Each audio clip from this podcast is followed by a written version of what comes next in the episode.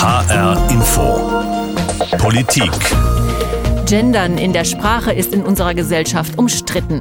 Viele fragen sich, welcher Sinn dahinter steckt, empfinden es als störend und umständlich oder halten es gar für überflüssig. Für andere ist es ein wichtiges Ausdrucksmittel, um niemanden durch Sprache auszuschließen und zu diskriminieren und denken, Sprache ist immer im Wandel. Was spricht dafür, was dagegen und wie finden wir einen Umgang mit Sprache, der alle Menschen einschließt? Notwendig oder nervig? Wie viel Gendern brauchen wir? Darüber wollen wir heute in dieser Sendung sprechen. Ich bin Anne Bayer. Den Genderstern finde ich völlig übertrieben und ähm, zu viel des Guten. Er stört mich besonders in Fließtexten. Da ist er einfach ähm, nur störend. Wir haben jetzt so lange mit den allgemeinen, zwar männlichen Formen, aber doch ähm, von allen gebrauchten Formen gelebt, so dass ich es übertrieben finde, jeden Text entsprechend anzupassen. Ich persönlich bin ein erklärter Gegner des ganzen, der ganzen Gendersprache. Mir geht es so auf den Sack. Ich finde es sowas von künstlich. Mein Sprachgefühl ist verletzt. Ich glaube, es gibt wichtigere Sachen, aber ich glaube, es ist für mich nicht so leicht zu beurteilen, weil ich nicht dazu gehöre.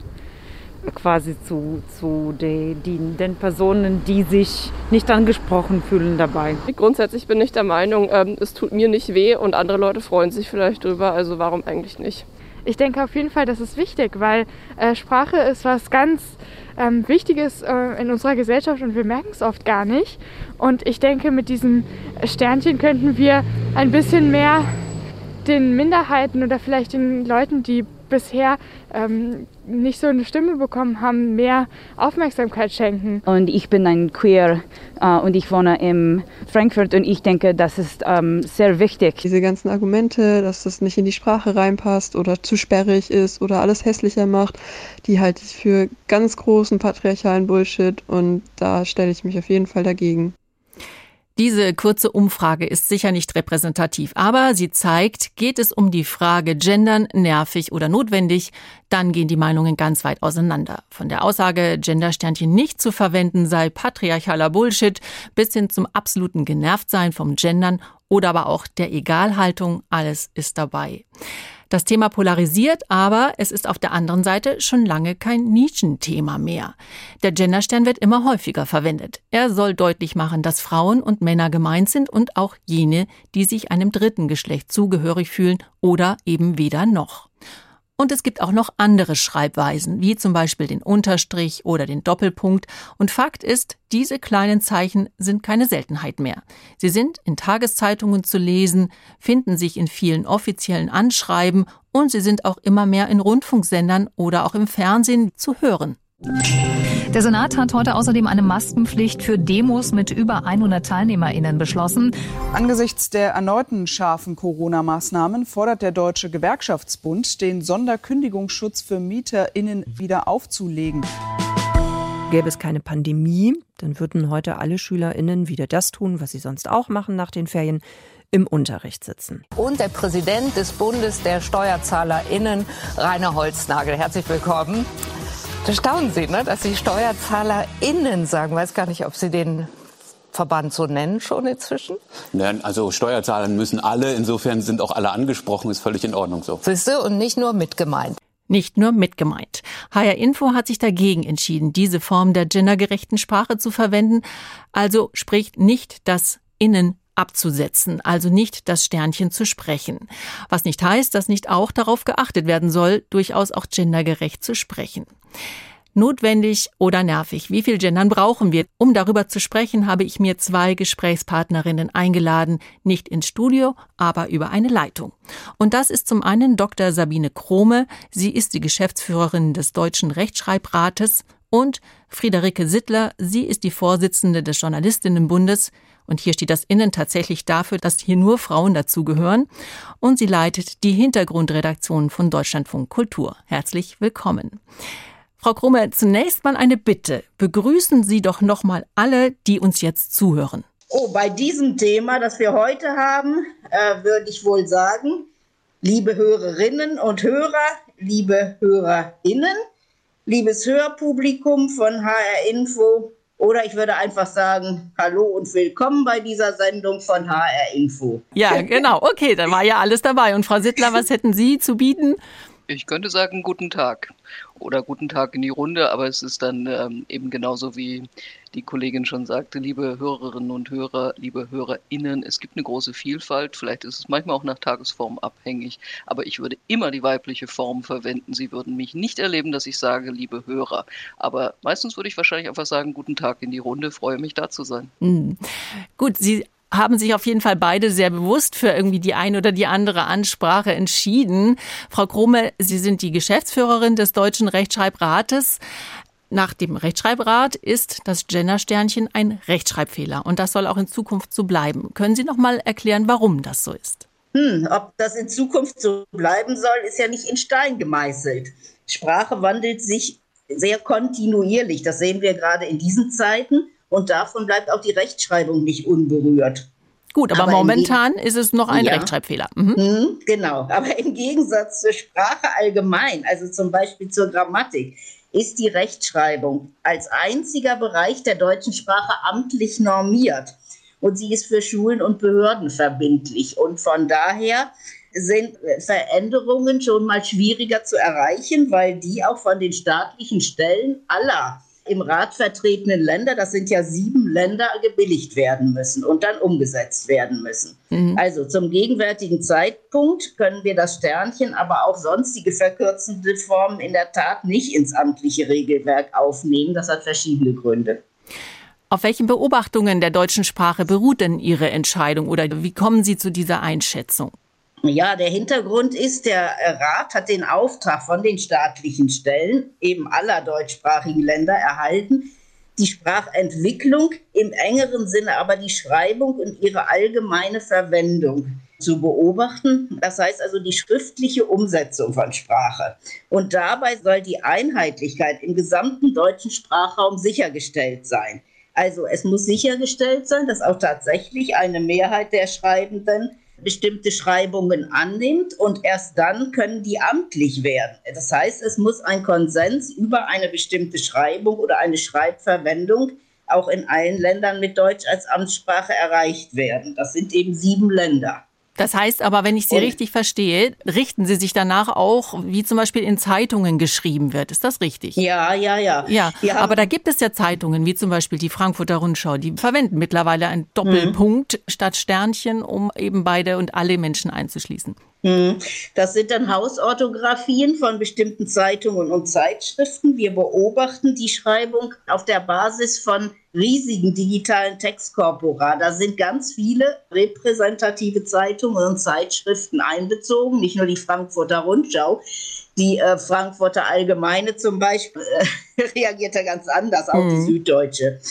Und dann wird eben tatsächlich ermittelt, wie eine Mehrheit der Menschen schreibt. Das ist ja auch ganz wichtig, dass das nicht kleine Gruppen sind, die können was anstoßen, aber es kann nicht irgendwas amtlich werden, was noch gar nicht von der Mehrheit der Schreibenden geteilt wird. Es gibt aber noch einen anderen Grund, der ist fast noch wichtiger, auch in dieser Debatte. Es gibt bestimmte Konventionen von Sprache, etwa in der Grammatik, die sich eben auch über Jahrhunderte hinweg entwickelt haben. Und die werden von einer großen Mehrheit der Sprachgemeinschaft geteilt. Und man kann sie nicht einfach aushebeln, zumindest nicht von heute auf morgen. Das wäre aber bei der Verwendung der verkürzten Formen zumindest der Fall. Gut, Frau Grumme, Sie haben jetzt gerade vorhin selber erwähnt, äh, Sprache ist im Wandel. Frau Sittler, Sie arbeiten ja auch im Radio. Sie benutzen Sprache ja auch ganz bewusst. Was haben Sie denn schon in Ihrer Laufbahn an Veränderungen in Sprache wahrgenommen? Ich kann es an meiner eigenen Person festmachen. Ich bin in den 80er Jahren zur Schule gegangen und ich war auf einem Mädchengymnasium. Es gab zumindest bis kurz bevor ich Abitur machte auf meiner Schule keine Jungen. Und wir haben selbstverständlich davon gesprochen, dass wir Schüler sind. Das geht mir heute kaum noch über die Lippen. Das heißt, in diesen Jahrzehnten, die dazwischen liegen, hat sich sehr viel verändert. Und ich bin auch für mich zu der Erkenntnis gekommen, dass ich nicht mit gemeint sein möchte. Deswegen fordere ich und fordert auch der Journalistinnenbund ein, dass wir Frauen in der Sprache sichtbar sind. Eben weil man immer dann, wenn man nur das generische Maskulinum benutzt, die Frauen meistens eben nicht mitdenkt, sondern eine rein männliche Gruppe vor Augen hat, zum Beispiel bei den Ärzten.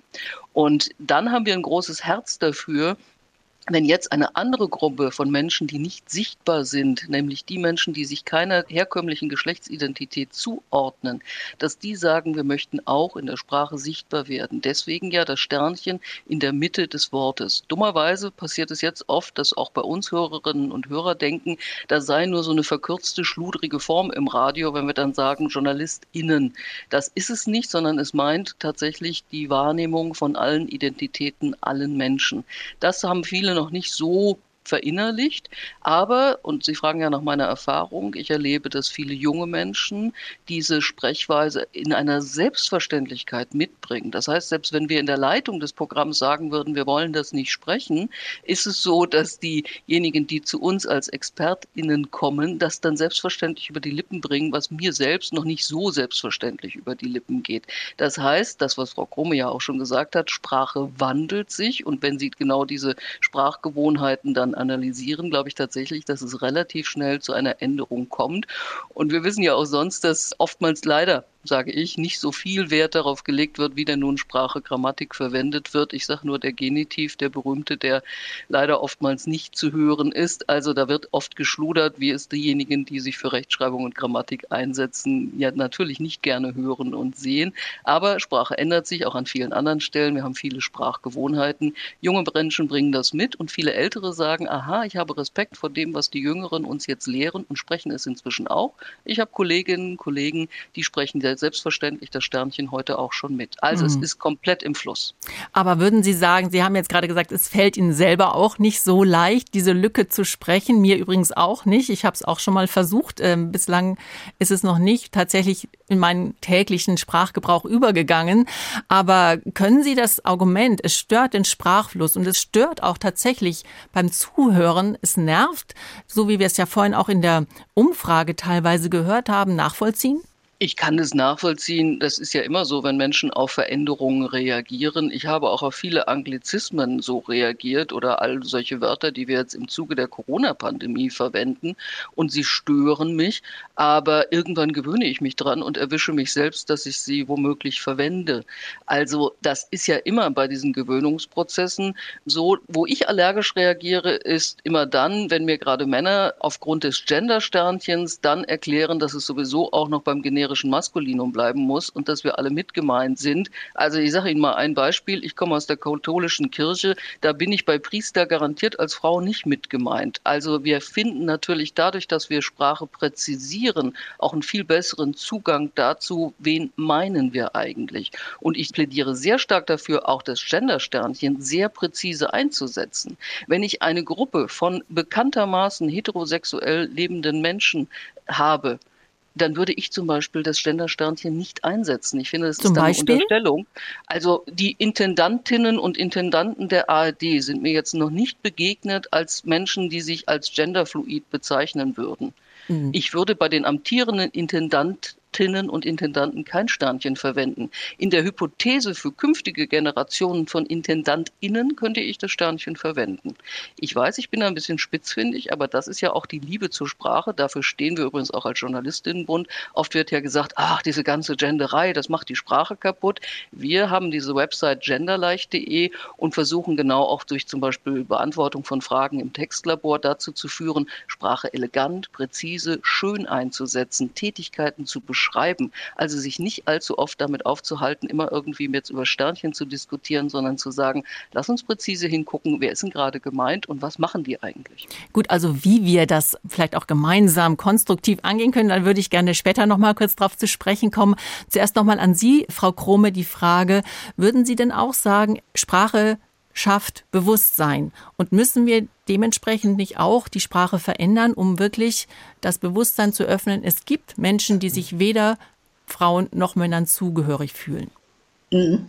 Also da würde ich Frau Sittler auch vollkommen zustimmen. Natürlich prägt Sprache das Bewusstsein und Sprache ist ein Ausdruck auch gesellschaftlicher Veränderungen und Prozesse. Das wurde ja auch schon mehrfach gesagt. Aber es kann auch ein Mittel zur Manipulation sein.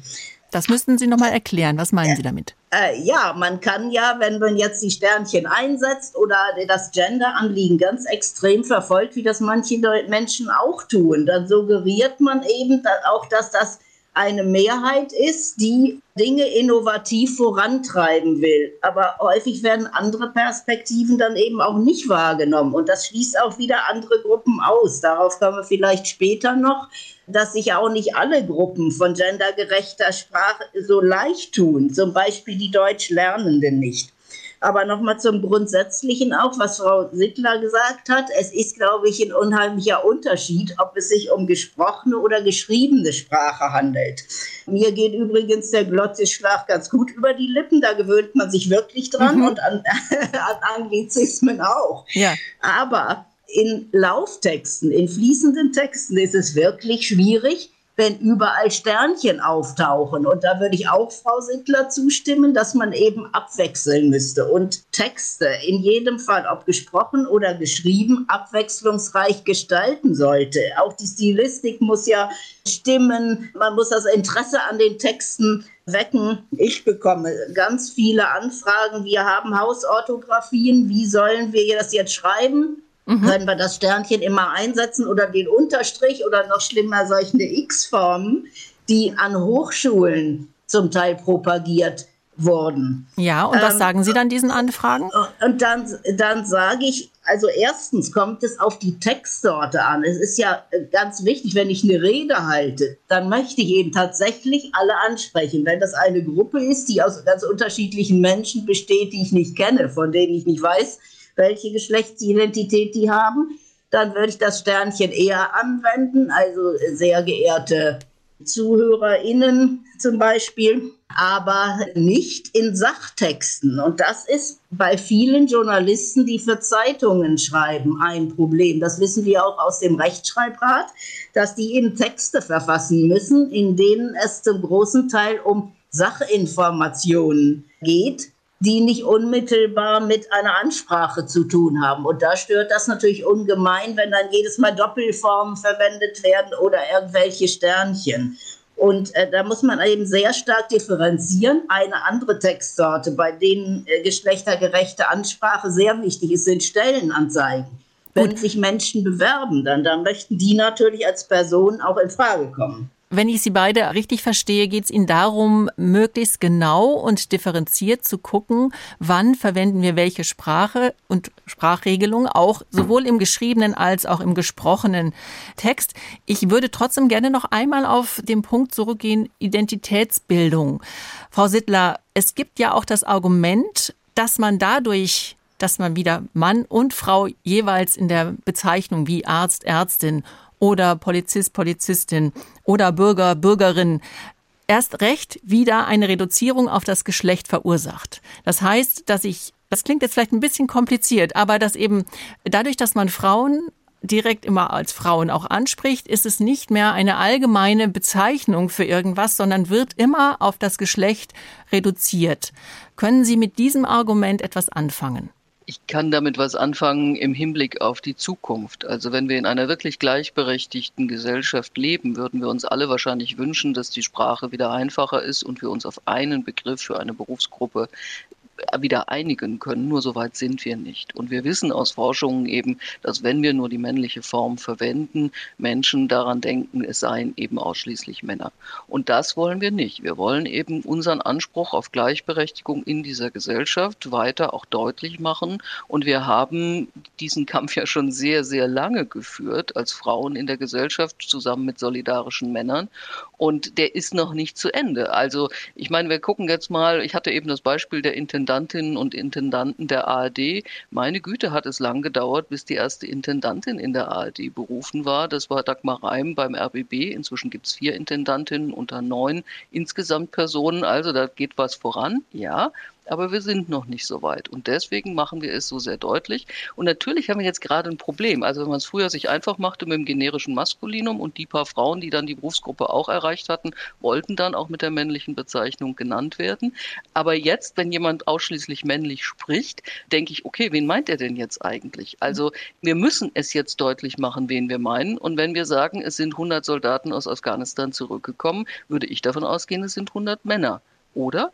Also Mhm. Wir, wir sind jetzt in einer Zeit, die anstrengend ist. Ich finde es aber auch spannend. Ich finde die Diskussion, wenn es so Hardcore-Leute sind, die immer sagen, wir würden dogmatisch die Sprache verändern und dann so Hardcore-Formulierungen verwenden, die ich jetzt nicht wiederholen will aus ihrer Umfrage. Also da muss ich mal sagen, liebe Männer, ihr habt lange genug eure männlichen Formulierungen gehabt. Wir Frauen sind da auch mal dran und die Menschen mit Transidentitäten sind auch dran.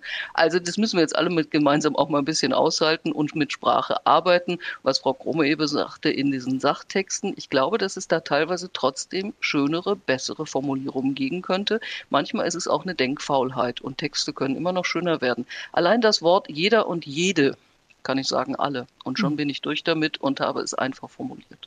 Trotzdem nochmal die Frage, wie wichtig ist diese ganze Diskussion überhaupt? Man könnte ja sagen, es gibt viel wichtigere Dinge, wo man ansetzen müsste, um eine Gleichberechtigung zu schaffen. Sei es jetzt gleiche Bezahlung, sei es das Recht auf Abtreibung. Also es gibt verschiedene Möglichkeiten, über die man vielleicht eher diskutieren müsste, als jetzt über so eine kleine Kleinigkeit wie gendergerechte Sprache. Wie schätzen Sie beide das ein? Frau Sittler, oh, das ist ja ein echt beliebtes Argument, ne? ja. dass dann immer damit gesagt wird, das andere ist dann doch noch wichtiger und ihr haltet euch bei sowas auf. Ja, vielen Dank auch. Wir sind an all diesen Themen dran. Wir fordern sie ein. Wir sind anstrengend an der Stelle und Sprache ist ein Mittel auf diesem Weg und es ist ein Baustein und dieser Baustein ist nicht mehr oder weniger wert als die anderen Bausteine. Und dadurch, dass jetzt, ich meine, warum ist die Diskussion gerade auch so aufgeladen, emotional aufgeladen? Ich sage mal, das Jahr 2020 war ein Wendepunkt in der Geschichte der Sprache, der gendergerechten Sprache, weil sie einfach inzwischen viel gesellschaftsfähiger geworden ist, weil sie sich in Mainstream-Medien durchsetzt, weil viel mehr Menschen mit neuen Sprachformen daherkommen. Und deswegen fühlen sich diejenigen, die das Alte verteidigen wollen, auch so herausgefordert und reagieren teilweise in unflätiger Art und Weise. Also ein Baustein, gleiche Wertigkeit wie alle anderen und wir bauen an vielen Stellen weiter. Mhm. Frau Krome, wie sagen, was sagen Sie dazu? Gibt es Wichtigeres als die Sprache, wenn es um, die, um das Thema Gleichberechtigung und Nichtdiskriminierung von Menschen geht? Hm. Ja, natürlich stimme ich allem zu, was Frau Sittler gesagt hat in Bezug auf Gleichberechtigung und Ansprache. Das steht ja schon im Grundgesetz, Artikel 3 verankert das. Aber wir sprechen hier immer über sprachpolitische Fragen. Es gibt eben auch andere äh, Aspekte von Sprache. Einer ist die, die Rechtschreibung, nämlich geschriebene Sprache, aber auch ja, ein bestimmtes Stilempfinden und äh, auch andere Ausdrucksformen, um Wertschätzung und Gleichberechtigung deutlich zu machen, mhm. denke ich mal. Und äh, viele sagen, solche Rückmeldungen bekommen wir auch in der Geschäftsstelle, äh, äh dass sie sich zum Beispiel in der Schule, die Lehrer so auf äh, dieses Thema äh, wie, wie drücke ich Sternchen aus oder wie schreibe ich die konzentrieren, dass andere Möglichkeiten der Wertschätzung gar nicht mehr vermittelt werden können, beziehungsweise nicht mehr so gut vermittelt werden und zurückgedrängt werden. Und dann noch ein Argument, das ich vorhin schon mal angedeutet habe, dass sich vielleicht durch diese Betonung gerade dieser ähm, verschiedenen Geschlechtsidentitäten andere Gruppen der Sprach- und auch der Schreibgemeinschaft ausgeschlossen fühlen könnten. Zum Beispiel Personen mit Seh- und Hörbehinderung, weil die das dann die Texte nicht mehr verstehen, Menschen mit Migrationshintergrund oder überhaupt Lernende von Deutsch als Fremdsprache und, und auch Nutzerinnen und Nutzer von leichter Sprache. Gut, aber so ein Sternchen könnte man ja im Deutschkurs auch gleich mit vermitteln. Das wäre jetzt nicht unbedingt das Problem, oder? Naja, es geht eben nicht nur um, darum, irgendein Sternchen zu setzen. Das hm. Sternchen ist äh, mitten im Wort, irgendein Sonderzeichen, ist eine Metainformation, also eine sprachpolitische Information. Hier geht es um eine Ansprache. Äh, da wird massiv die Wortbildung äh, verletzt und, äh, und Konventionen eben gebrochen. Und ähm, das kann man auch eher in gesprochener Sprache tun. Auch die Fremdwortentwicklung kommt ja aus der gesprochenen Sprache. Dann werden diese Tendenzen in, auf die geschriebene Sprache übertragen. Aber die Rechtschreibung ist nun mal amtlich geregelt und das hat ja auch ihren Sinn, dass ähm, Schülerinnen und Schüler, Schülerinnen, Studierende eben auch lernen sollen, mit Sprache umzugehen, auch mit anderen Aspekten von Sprache. Und dieses ist eben ein Aspekt davon, ganz wichtiger, aber nur einer. Mhm. Darf ich kurz ergänzen? Also Gerne. ich finde ja, äh, dass dann auch diese berühmten Rechtschreibprogramme auf dem Computer immer auf dem auf der Höhe der Zeit sein sollten. Also mich ärgert maßlos, wenn mein Rechtschreibkorrekturprogramm mir eine weibliche Form schon als falsch ankringelt. Also da habe ich manchmal das Gefühl, sind wir in Unwägbarkeiten, die es natürlich allen Menschen, die was nachgucken wollen, dann auch schwer macht äh, zu verstehen. Ich lerne auch immer mal Fremdsprachen und muss mich dann auch mit den weiblichen Begriffen auseinandersetzen und bin gespannt, wann zum Beispiel im Italienischen das Sternchen gesetzt wird. Da werde ich auch noch eine Hürde nehmen müssen, aber das werde ich auch noch schaffen. Und äh, das andere, was ich sagen wollte zum Schulunterricht, da finde ich wichtig, dass es eben nicht nur um das Sternchen als solches, wie verwende ich es richtig im Wort geht. Richtig, weiß ich, habe ich ja gerade gelernt, geht noch gar nicht, aber wie wird es in der Sprachgemeinschaft teilweise schon gehandhabt? Ich fände wichtig, dass die Kinder und Jugendlichen lernen, was ist denn damit gemeint? Also zum einen, warum wollen wir, dass die Frauen in der Sprache ausdrücklich genannt werden? Und zum anderen, warum wollen wir Menschen, die sich weder Mann noch Frau zuordnen lassen wollen, äh, eigens benennen? Was steckt dahinter? Das hat was mit Akzeptanz zu tun. Und wir wissen ja auch, dass Menschen, die anders leben als die heterosexuelle Normativität, die da immer vorgegeben wird, dass sie oft sehr diskriminiert werden, dass sie auch angegriffen werden und dass wir diese Vielfalt leben können. Darum geht es. Das ist ja das eigentliche politische Ziel. Da geht es um ein demokratisches Miteinanderleben, um Akzeptanz, um Hinsehen, auch wenn ich selbst es nicht nachvollziehen kann, dass jemand sagt, ich bin weder Mann noch Frau, es zu akzeptieren und damit auch durch die Sprachwahl wertzuschätzen und nicht abzulehnen. Frau Sittler, Sie haben ja dazu auch ganz konkrete Vorschläge gemacht. Gerade vom Deutschen Journalistinnenbund gibt es das Projekt Gender leicht. Würden Sie uns noch mal vielleicht so ganz kurz ein, zwei Beispiele sagen? Was steht da drinnen und wie könnten wir das in unseren täglichen Sprachgebrauch vielleicht ganz einfach integrieren? Es gibt überhaupt erstmal die Grundsatzinformationen, was ist die Beidnennung, was ist das Sternchen, wie setze ich es ein. Wir sagen zum Beispiel im Singular ist es ganz schwierig mit, der, mit dem Sternchen. Oder aber auch, ich habe immer ein beliebtes Beispiel, also viele hauen uns um die Ohren und sagen, ja, der Bürgerinnensteig, welch Quatsch. Nee, das ist der Gehweg. Und schon habe ich es aufgelöst. Oder aber eben jeder und jede ist alle und schon ist auch wieder das Problem gelöst. Und wir sagen beispielsweise, sagt doch nicht die Berufsgruppe, sondern sagt, was diese Berufsgruppe tut. Also beschreibt es via Verben und die Tätigkeiten und schon haben wir auch wieder eine Präzisierung. Es geht um Präzision, es geht um Eleganz in der Sprache, mit Sprache spielen. Wir haben da große Lust dran. Sprache ist für uns keine Last, sondern eine wunderbare, freudige Herausforderung. Und Frau Krummer, Sie haben ja am Anfang auch gesagt, es ist nichts in Stein gemeißelt. Können Sie sich vorstellen, wie der Deutsche Rechtschreibrat in zehn Jahren vielleicht doch auch das Gender-Sternchen oder andere Formen akzeptieren kann? Ja, das wird sich zeigen. Aber auch wir haben schon Empfehlungen gegeben. Die findet man auf www.rechtschreibrat.de. Das ist, sind Empfehlungen des Rats, die 2018 äh, schon herausgekommen sind. Und gerade haben wir das Papier aktualisiert. Und da sind sechs Kernkriterien genannt, die für Texte gelten sollten und müssten äh, im Rahmen der Orthographie. Und das ist sachliche Korrektheit, Lesbarkeit, Vorlesbarkeit und eben auch dieses Rechtssicherheit und Eindeutigkeit. Das muss bei geschriebenen Texten spielt das natürlich eine viel größere Rolle als im äh, gesprochenen Deutsch. Und dann eben auch die Übertragbarkeit in andere Sprachen, die Frau Sittler schon angesprochen hat. Das ist in der Schweiz zum Beispiel sehr wichtig, denn die Rechtschreibung ist ja auch für Behörden verbindlich. Und aber auch für Journalisten die Möglichkeit zur Konzentration auf die Kerninformationen in Texten. Und zuletzt dann ganz wichtig auch die Lernbarkeit. Und ich könnte mir vorstellen, dass in zehn Jahren sich vieles verändert hat, auch in anderen Bereichen. Aber äh, diese Kriterien, die man an Texte anlegen kann, die sollten doch meines Erachtens äh, schon immer Berücksichtigung finden. Da muss man sehen, welchen Spielraum man hat, äh, um das, das Anliegen der Geschlechtergerechtigkeit noch weiter vorantreiben zu können. Frau Krumme, auf die Schweiz möchte ich ja nicht warten, weil wir wissen, wir haben schon über 100 Jahre äh, Frauenwahlrecht in Deutschland und die Schweiz feiert gerade erst 50 Jahre. Das ist mir zu lang, auf die Schweiz zu warten. Insofern gehen wir ein bisschen voran. Dann können Sie das ja tun, aber wir nicht, denn die Schweiz ist auch im Rat und die spricht auch Deutsch und die hat da auch ein Wort mitzureden. Das ist es, was ich meinte, auch in Bezug auf alle Menschen auch mitzunehmen äh, ja, das, so haben wir unsere unterschiedlichen Rollen ja, aus den Augen verlieren. Alle Menschen mitnehmen, das ist die große Herausforderung, wenn es darum geht, wie können wir gendergerecht sprechen. Ein paar Anregungen haben wir ja jetzt dazu bekommen. Zum einen von Frau Friederike Sittler, der Vorsitzenden des Journalistinnenbundes. Gender Leicht heißt das Projekt, das auch im Internet zu finden ist. Und auch der Deutsche Rechtschreibrat hat hierzu eine Position, die hat uns Frau Sabine Krome deutlich gemacht. Vielen Dank an Sie beide für das Gespräch. Das war die Sendung Politik. Nervig oder notwendig? Wie viel Gendern brauchen wir? Das war die Frage, über die wir heute gesprochen haben. Vieles ist in den letzten Jahren in Bewegung gekommen. Sprache ist im Wandel, sie ist wichtig und sie prägt das Bewusstsein. Das haben wir gehört.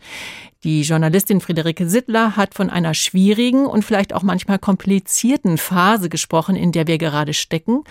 Aber Sprache neu zu gestalten und neue Wege zu gehen, um gendergerecht zu sprechen, kann auch Spaß machen und muss gar nicht so kompliziert sein, wie es manchmal den Anschein hat.